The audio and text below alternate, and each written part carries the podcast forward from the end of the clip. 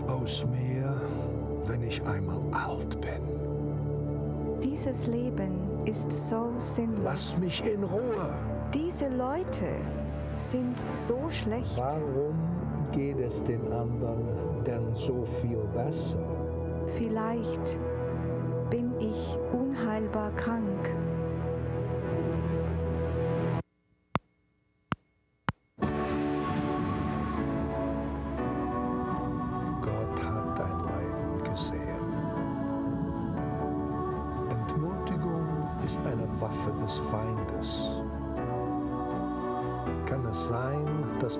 Jemand braucht? Ängstige dich nicht um deinen Leib, sondern fürchte nur das, was die Seele tötet. Sei standhaft, ich bin bei euch alle Tage bis zum Ende der Welt. Im Licht des Glaubens mit Bischof Andreas. Liebe Zuschauer, ich bin der Weihbischof aus Salzburg, Andreas Laun. Und heute möchte ich mit Ihnen über ein Thema sprechen, äh, das Sie vielleicht freuen wird, vielleicht auch ein bisschen belustigen, nämlich über die Schöpfung und von der Schöpfung noch genauer über die Tiere.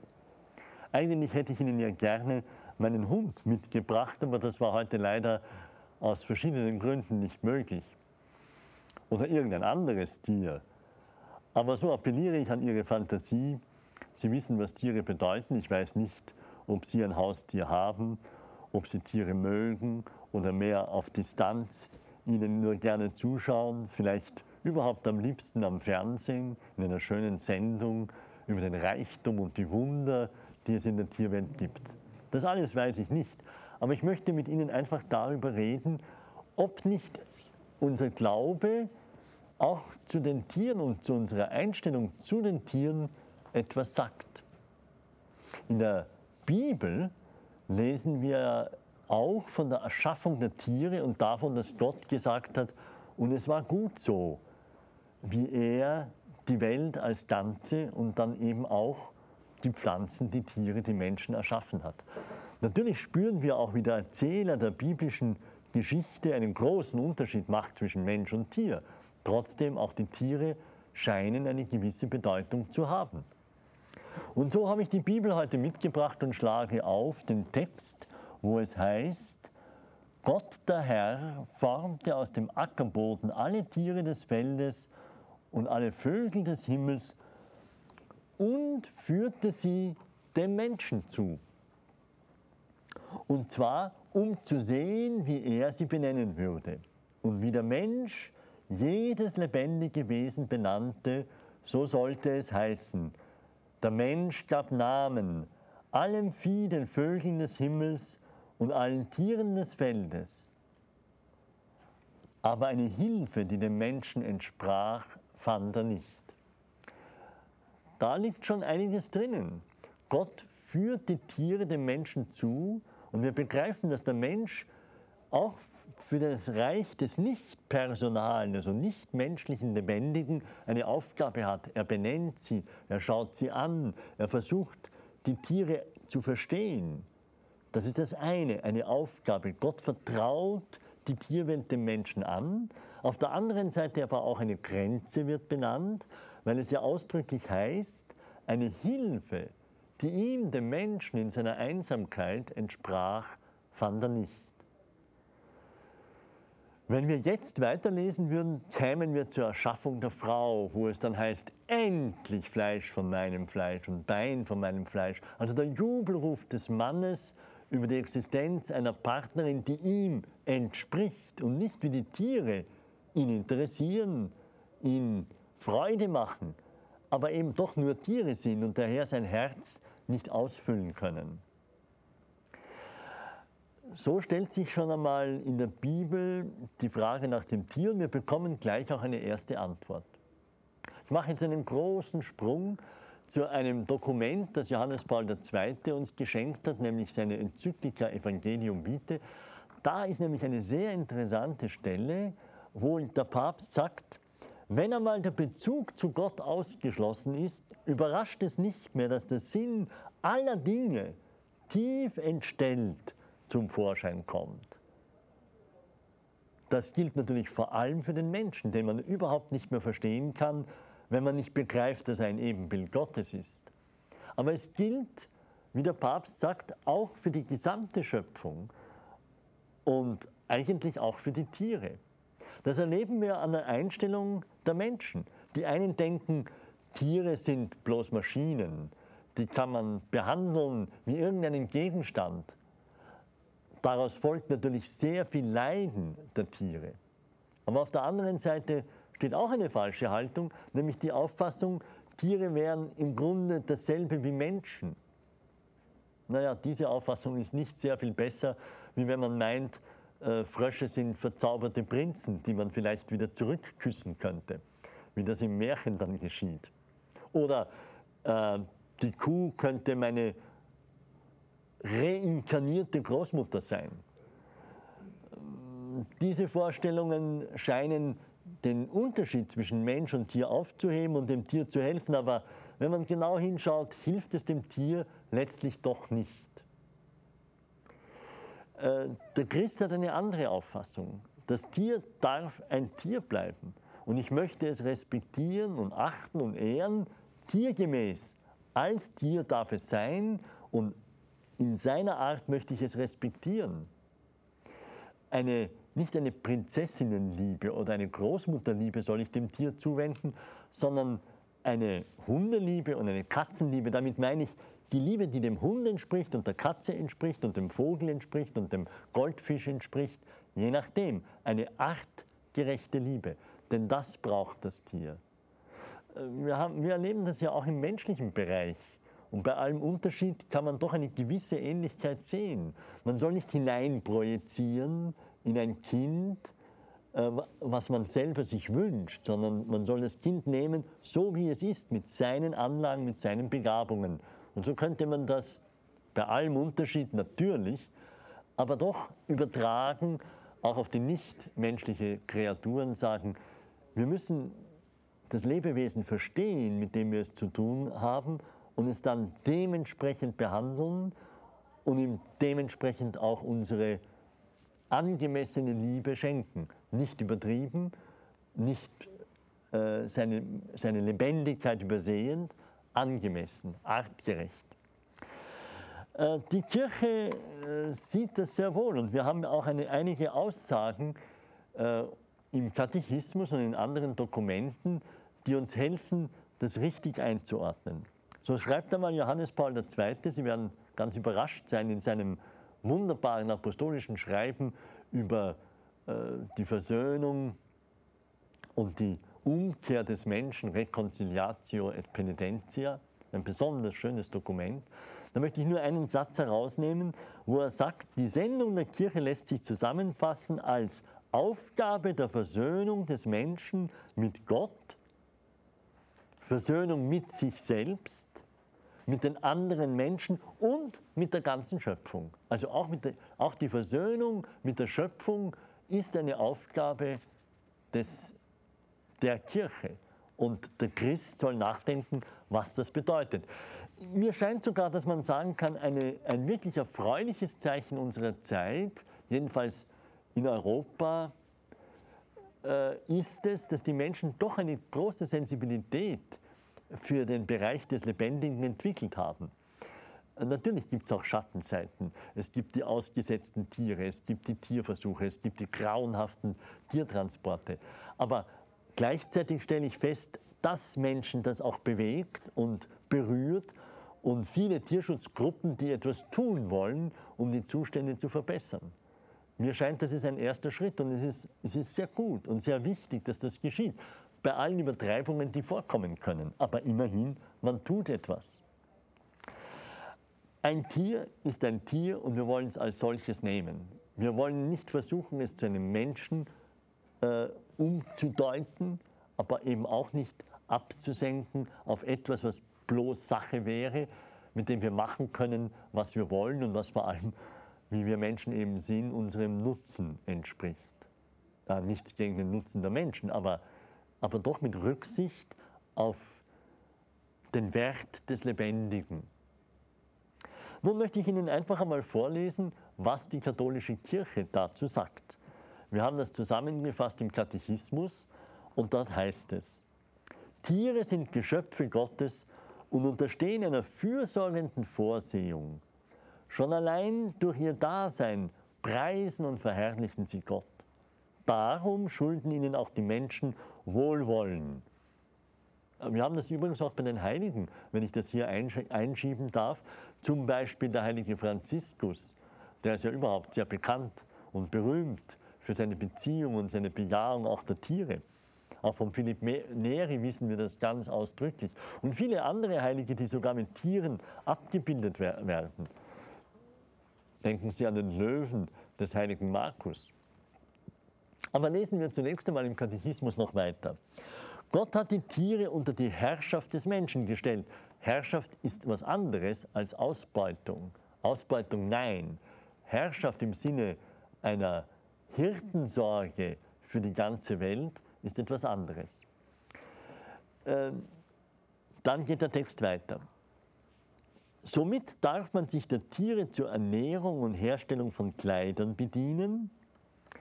Man darf sie zähmen, um sie dem Menschen bei der Arbeit und in der Freizeit dienstbar zu machen. Ja, sogar medizinische und wissenschaftliche Tierversuche sind in vernünftigen Grenzen sittlich zulässig, weil sie dazu beitragen, menschliches Leben zu heilen und zu retten. Das ist natürlich ein heikler Satz, über den muss man auch genau nachdenken, denn man könnte ihn natürlich so auslegen, dass dann viele Dinge passieren können, die wirklich nicht mehr zu rechtfertigen sind. Aber eben, es wird angemahnt, es gibt ein berechtigtes Anliegen, aber bitte nur in Bezug auf bestimmte Ziele und in Grenzen. Aber lesen wir zunächst einmal weiter. Es widerspricht der Würde des Menschen, Tiere nutzlos leiden zu lassen und zu töten. Man darf die Tiere gern haben und soll ihnen, soll ihnen aber nicht die Liebe zuwenden, die einzig Menschen gebührt. Sie sehen, die Kirche versucht wirklich gegenüber den Extremen die richtigen Standpunkt herauszuarbeiten. Was das ganz konkret heißt, das ist natürlich dann immer noch eine Frage, aber das lässt sich auch sehr schwer im Allgemeinen sagen. Schon deswegen nicht, weil ja Tiere im Unterschied zu dem Begriff Mensch sehr vieles bedeuten. Äh, die Beziehung zu einem Hund ist schließlich doch eine ganz andere als zu einem Moskito. Und Hand aufs Herz, haben Sie nicht schon manche Gänse erschlagen ohne schlechtes Gewissen? Also, Sie sehen, da müssen wir einfach Unterschiede machen und wir müssen vernünftig darüber nachdenken. Gerade dadurch können wir das Anliegen des Respektes vor den Tieren auch wirklich bewahren. Äh, wir machen jetzt eine kleine Pause und dann möchte ich noch einige Punkte konkretisieren, damit wir mehr Klarheit in dieser eigentlich sehr liebenswürdigen Frage gewinnen.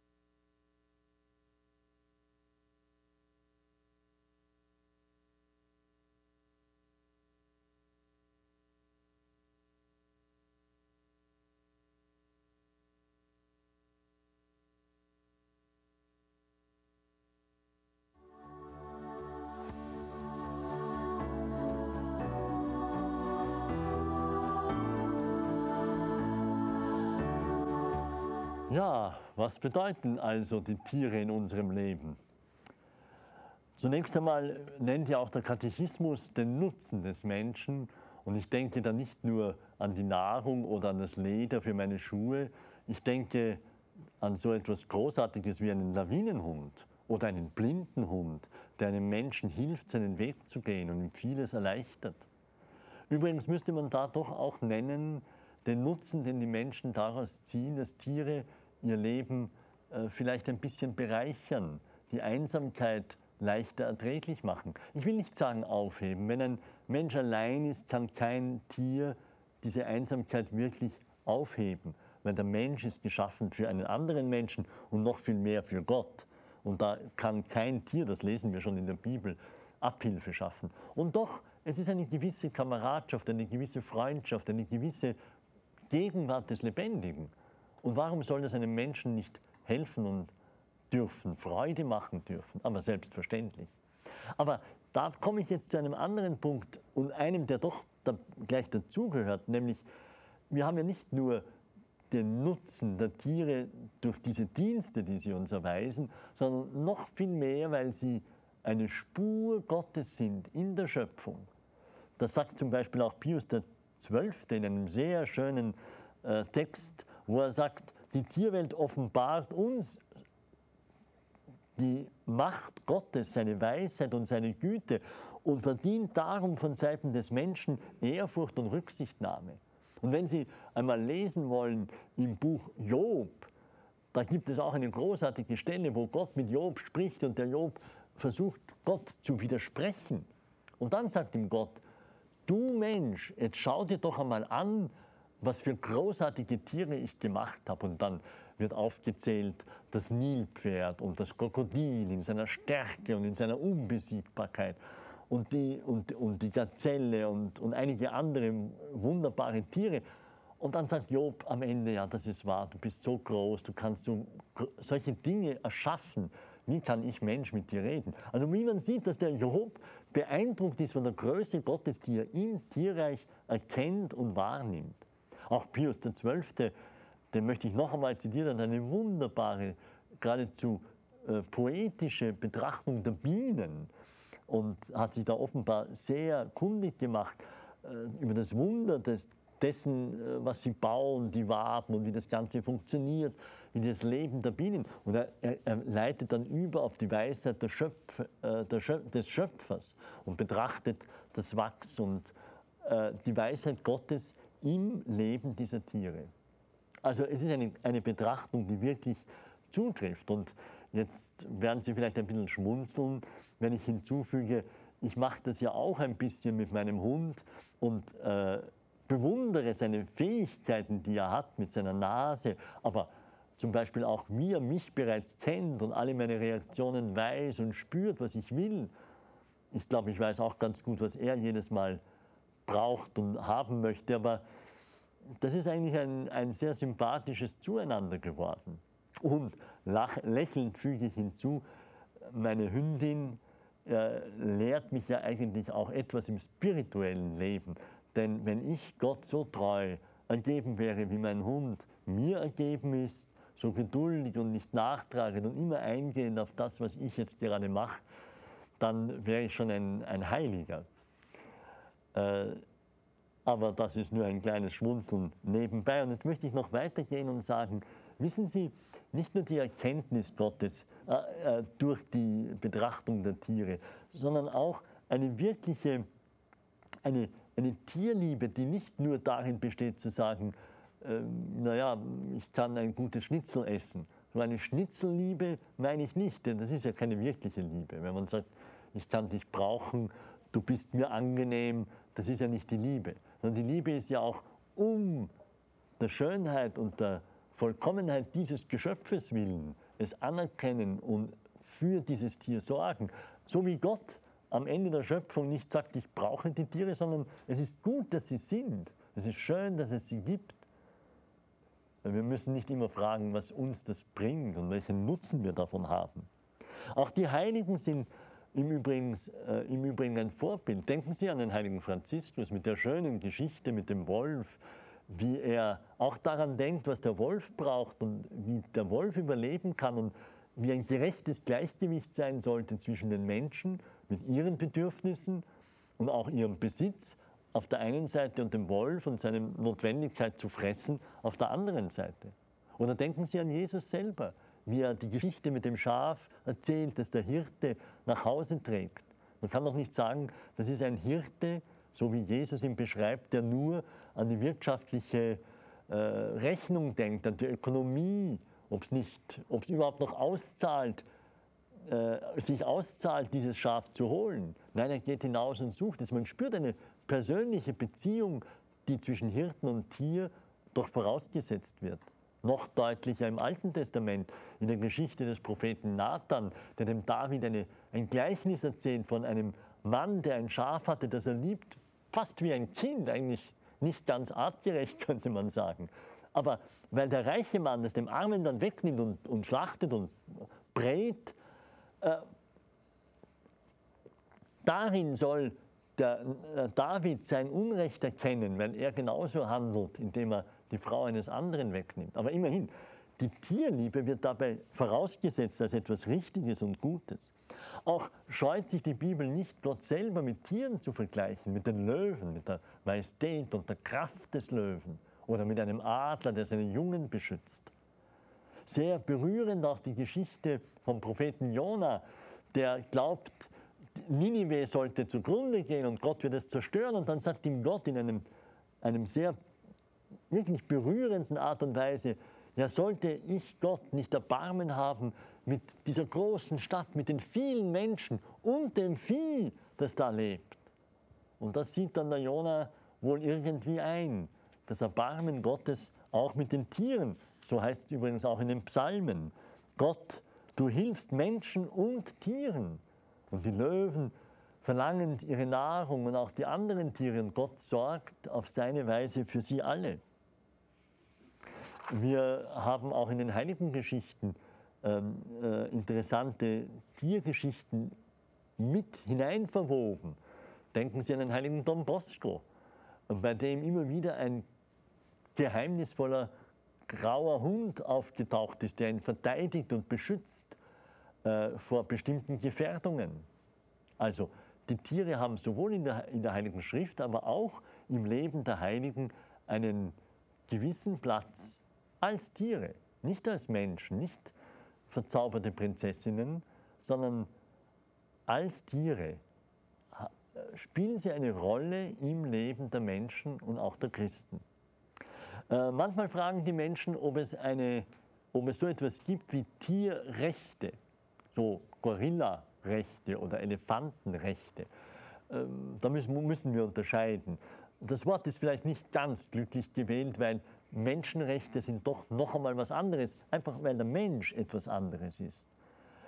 Äh, in einem übertragenen Sinn könnte man den Begriff verwenden. Ich weiß nicht, ob wir ihn brauchen, aber, aber die gemeinte Sache ist natürlich richtig. Und da müssen wir dann noch einmal unterscheiden, um welches Tier es sich handelt, weil es ist ganz klar und jedermann einleuchtend, obwohl man es gar nicht leicht begründen kann, dass wir ein so prachtvolles Tier wie einen Elefanten ganz anders berücksichtigen und ihm ganz andere, unter Anführungszeichen, Rechte zubilligen, eben als irgendeinem Insekt, das vielleicht noch dazu beißt und sticht oder Krankheiten überträgt. Äh, es gibt noch, und vielleicht werden Sie darauf schon gewartet haben, eine Kinderfrage. Eine Kinderfrage, die da lautet, kommen denn Tiere auch in den Himmel? ich weiß auch Erwachsene, die so fragen. Und ich will Ihnen jetzt gar nicht verraten, was ich mir dazu denke in Bezug auf meinen Hund. Ich will es durchaus objektiv halten und sagen, die Heilige Schrift äh, sagt uns darüber nichts und auch unser Glaube nicht. Das ist ja auch ganz bezeichnend, weil unser Glaube äh, uns die Antworten gibt auf die Fragen, die für unser Heil notwendig sind, damit wir unsere Entscheidungen richtig treffen und in den Himmel kommen können. Viele Fragen, die auch schön wären, beantwortet zu bekommen, müssen wir stehen lassen. Und so auch diese Frage. Ich kann Ihnen nur sagen, die Offenbarung gibt uns darüber keine Auskunft. Äh, das Einzige, was ich aber doch hinzufügen darf und möchte, ist eine Stelle bei, bei Paulus im Römerbrief, wo es nämlich heißt, die ganze Schöpfung wartet sehnsüchtig auf das Offenbarwerden der Söhne Gottes. Und dann noch weiter, äh, auch die Schöpfung soll von der Sklaverei und Verlorenheit befreit werden zur Freiheit und Herrlichkeit der Kinder Gottes. Und so frage ich mich, ja, was kann denn das bedeuten, die Befreiung der Schöpfung, die hier ganz eindeutig unterschieden wird vom Menschen als noch eine erweiterte Frage, eine erweiterte Not, sie seufzt, sie ist in Not und die Erlösung, äh, die natürlich auch von Gott und von Christus kommt. Äh, was kann man daraus ableiten? Äh, die Heilige Schrift spricht nicht näher darüber. Man kann vielleicht eines sagen, wenn es die neue Erde, von der ja auch die Rede ist, gibt, dann haben wir keine Prospekte von dieser neuen Erde. Dann können wir nicht Filme zeigen und sagen, so wird es ausschauen. Aber auf der anderen Seite, der Reichtum der Schöpfung, äh, der wird sicher nicht einfach verschwunden sein. Denken Sie an die Herrlichkeit der Welt, ähm, an die Schönheit der Berge, der Blumen, der Vögel, der Schmetterlinge, an all diesen Reichtum.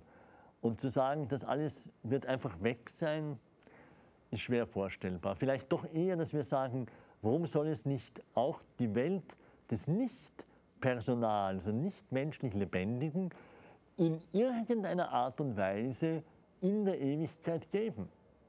Also, wenn jemand meint, äh, es würde dann doch zu seiner Seligkeit gehören, dass auch äh, sein geliebtes Tier bei ihm ist, würde ich das antworten, was ich einem Kind einmal gesagt habe das mich gefragt hat, habe ich gesagt, ja, also wenn Gott sehen sollte, dass du nur glücklich bist, ganz glücklich bist, wenn auch dein Meerschweinchen bei dir ist, dann wird, wird Gott es dir schon geben.